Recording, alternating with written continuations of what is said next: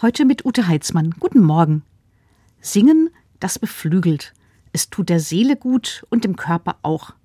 Egal, ob man toll singen kann oder eher so vor sich hin brummt. Tief einatmen, dann lossingen und rauslassen, was mich gerade bewegt.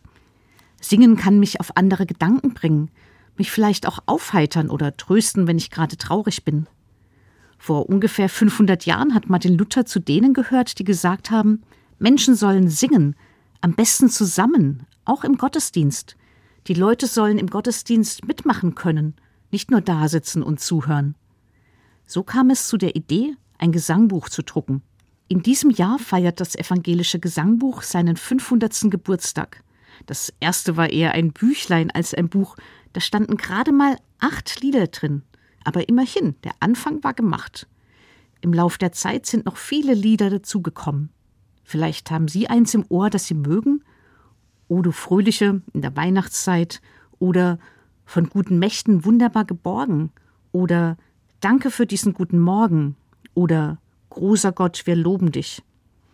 Wir singen fröhliche Lieder und traurige, Lieder, mit denen wir um den Frieden bitten und Abendlieder, nicht nur für die lieben Kleinen vor dem Einschlafen. Wenn wir zusammen mit anderen singen, stärkt das das Gemeinschaftsgefühl. Das kennen auch die, die beim Wandern singen oder im Stadion. Wenn wir zusammen singen, machen wir manchmal Kompromisse, weil nicht jeder Mensch jedes Lied gleich gern mag. Vielleicht ist das evangelische Gesangbuch auch deshalb im Verlauf von 500 Jahren ziemlich dick geworden, damit die Auswahl größer ist. Da steht dann die Melodie aus dem 15. Jahrhundert neben der deutschen Fassung von Morning Has Broken.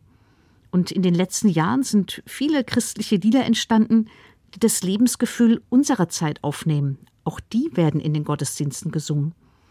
Außerdem schauen wir immer mehr über unsere nationalen Grenzen hinweg. Längst stehen manche Liedtexte in mehreren Sprachen im Gesangbuch. Und die Melodie eines Osterliedes stammt aus Tansania. Wir lernen dazu und weiten unseren Horizont. Auch das geschieht, wenn wir zusammen singen. Ute Heitzmann, Weinheim, Evangelische Kirche.